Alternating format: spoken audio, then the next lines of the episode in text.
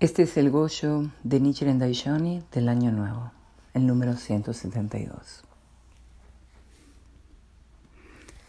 He recibido 100 rebanadas de torta de arroz cocidas al vapor y una cesta de frutas. El día de Año Nuevo representa el primer día del primer mes, el comienzo del año y el inicio de la primavera. La persona que celebre esta fecha acumulará virtudes y será amada por todos, así como la luna va creciendo de tamaño a medida que avanza de oeste a este, y así como el sol resplandece con más fuerza mientras se desplaza desde el oeste hacia el poniente. En primer lugar está la cuestión de dónde quedan exactamente el infierno y la budeidad. Con respecto a esto, un sutra señala que el infierno se encuentra bajo tierra y otro afirma que el Buda reside en el oeste. Sin embargo, un examen más cuidadoso revela que ambos existen en nuestro cuerpo de un metro y medio de altura. Y esto ha de ser verdad, porque el infierno está en el corazón de las personas que íntimamente desprecia a su padre e ignora a su madre. Es como la semilla del loto que contiene flor y fruto a la vez. Del mismo modo, el Buda habita nuestro propio corazón. Por ejemplo, el pedernal tiene la propiedad de encender el fuego y las piedras preciosas poseen un alto valor intrínseco. Las personas comunes no podemos vernos las pestañas que están tan cerca de los ojos, ni tampoco alcanzamos a ver el cielo a la distancia. De manera similar, tampoco vemos que el Buda existe en nuestro corazón.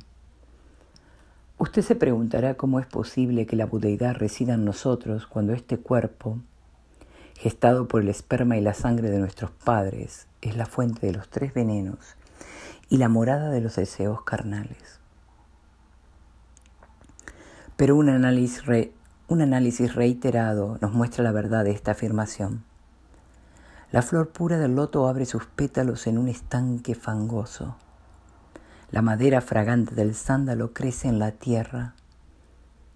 Los gráciles capullos del cerezo brotan de los árboles. La hermosa Yang Wei Fei nació de una mujer de baja estirpe.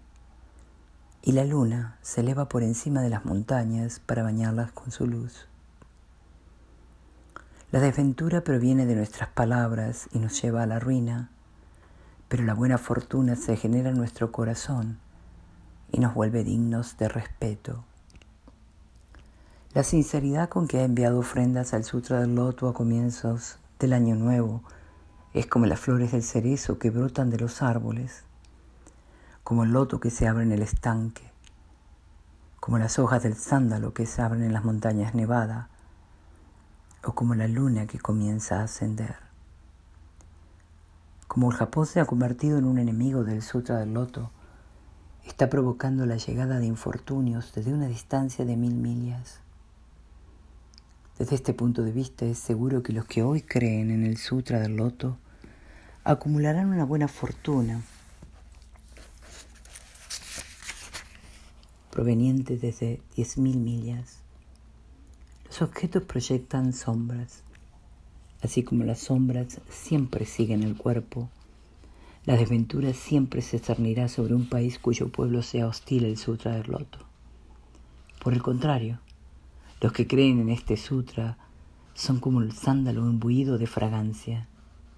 Volveré a escribirle, Nichiren Daijoni, en el quinto día del primer mes. Respuesta a la esposa de Omuso.